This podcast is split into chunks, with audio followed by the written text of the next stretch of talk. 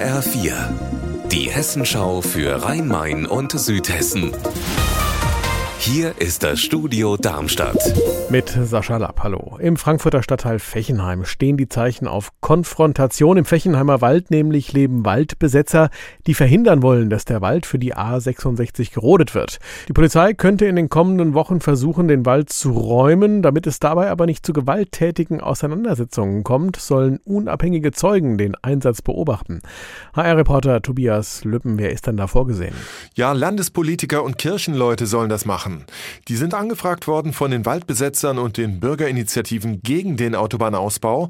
Aber es sind nicht nur Ausbaugegner unter den Beobachtern, ganz im Gegenteil. Die Waldbesetzer haben zum Beispiel auch Stefan Naas angefragt. Naas ist verkehrspolitischer Sprecher der FDP im Hessischen Landtag und ein glasklarer Ausbaubefürworter.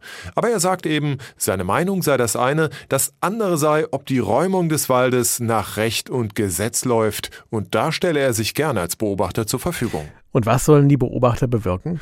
Ja, sie sollen durch ihre schiere Anwesenheit die Lage ein bisschen beruhigen. Denn das kennt wohl jeder. Wenn man weiß, jemand guckt zu, dann geht man doch manchmal etwas umsichtiger zu Werke. Und das gilt für Waldbesetzer und Polizei gleichermaßen. Und deshalb unterstützt auch die Frankfurter Polizei das. Die Beobachter sollen freien Zugang zum Wald bekommen, auch wenn geräumt wird. Eine Garantie für Gewaltfreiheit ist das allerdings nicht. Vor zwei Jahren in Mittelhessen im Dannenröder Forst gab es auch unschöne Zwischenfälle, obwohl Beobachter bei der Räumung dabei waren. Lieber Geld verdienen, als sich um den Naturschutz im geschützten Wald auf der Tromm im Odenwald zu kümmern. Genau das wirft der Umweltverband BUND jetzt dem Forstamt Lampertheim und der Gemeinde Rimbach vor. Anna Vogel. Der BUND sagt, dass im nächsten Jahr im geschützten Wald auf der Tromm über 100 Jahre alte Buchen gefällt werden sollen, verstößt gegen die Vorgaben vom Umweltministerium. Der Forstamtsleiter sagt, er würde nur ein Drittel so viele alte Buchen schlagen wie erlaubt und die zu fällen sei wichtig. Finanziell für die Sicherheit der Waldbesucher, aber auch für den Wald von morgen, denn ohne die alten geschwächten Buchen können die Jungen viel besser wachsen. Der BUND findet aber, der Wald soll kein Geld bringen, sondern für den Naturschutz da sein.